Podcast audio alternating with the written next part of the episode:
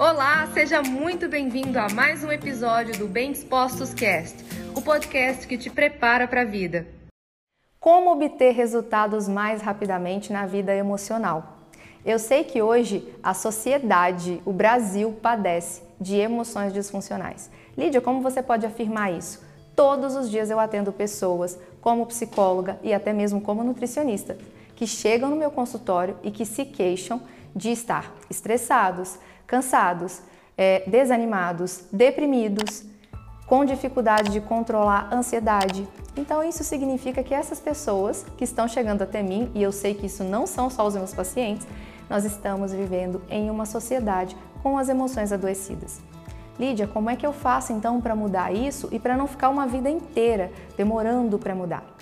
A boa notícia é que se você estiver disposto a aprender, a desaprender o que você já sabe e em que sentido? Para que uma pessoa possa ter novas emoções mais bem gerenciadas, é necessário que você esteja aberto a trabalhar o que nós chamamos na psicologia de crenças, que é todo o sistema de pensamento que está enraizado aí dentro de você. A maneira como você foi ensinado a viver de acordo com a sua história de vida familiar, de acordo com a cidade que você viveu, de acordo com a escola onde você estudou, os amigos que você teve.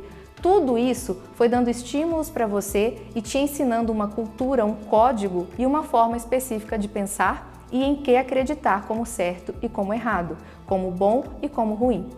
Dessa maneira, dependendo da qualidade das suas experiências e como você internalizou cada uma delas, você pode hoje ser uma pessoa com as emoções mais disfuncionais ou com as, com as suas emoções mais funcionais.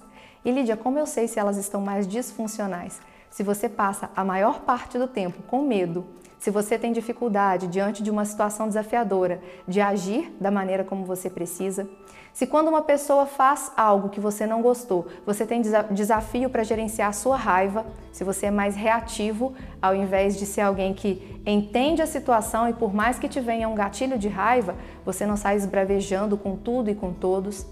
Esses são alguns dos sinais. Outros, quando uma situação não, não se sai, não acontece da maneira como você gostaria, você também é, não desanima, joga tudo para o alto, fica triste, se desespera.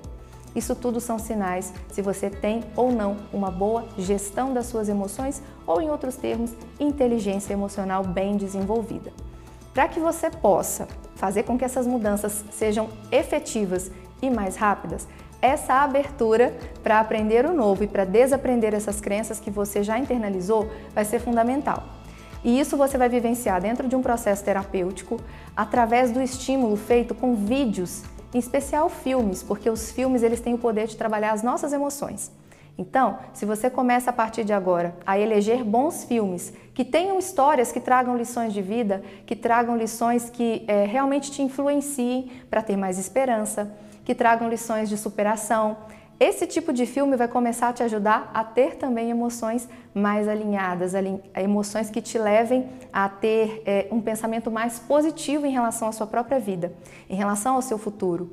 Além dos filmes e da psicoterapia, você pode viver outros processos, como por exemplo, eu já tive a experiência de vivenciar um, um retiro de silêncio e meditação.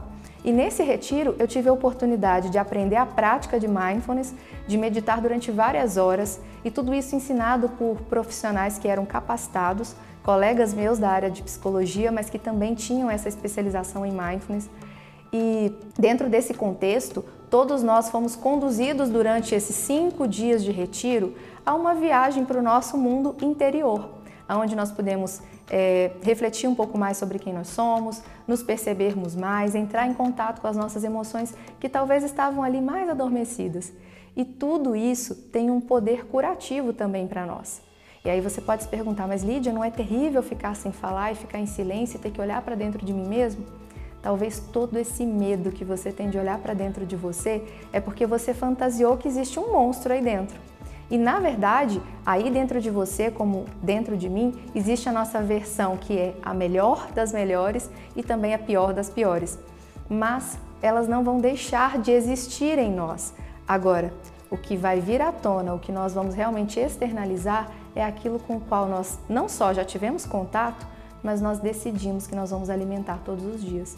Então eu te convido, viver essa jornada e curar as suas emoções é se permitir olhar para você com sinceridade, buscar circunstâncias para poder de verdade começar a entrar em contato com todas as emoções que tem aí dentro, se permitir viver esse processo de cura interior, porque todos nós tivemos na nossa vida situações que precisam sim ser trabalhadas e curadas emocionalmente, para que então, independente de toda a capacidade de sermos raivosos, rancorosos, briguentos, pessoas que se deprimem, nós vamos potencializar aquilo que nos fortalece, que nos torna resilientes, que nos torna capazes de enfrentar os desafios ainda com a cabeça erguida, por mais difícil que a situação seja.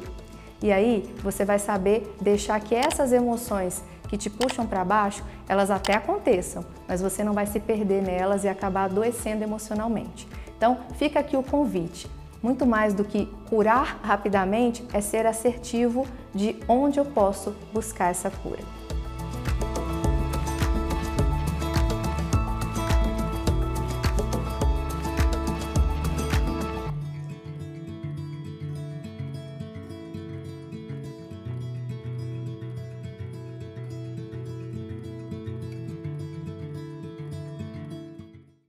E esse foi mais um episódio do Bem Dispostos Cast. Aguarde o nosso próximo encontro e lembre-se sempre: cresce mais quem cresce junto.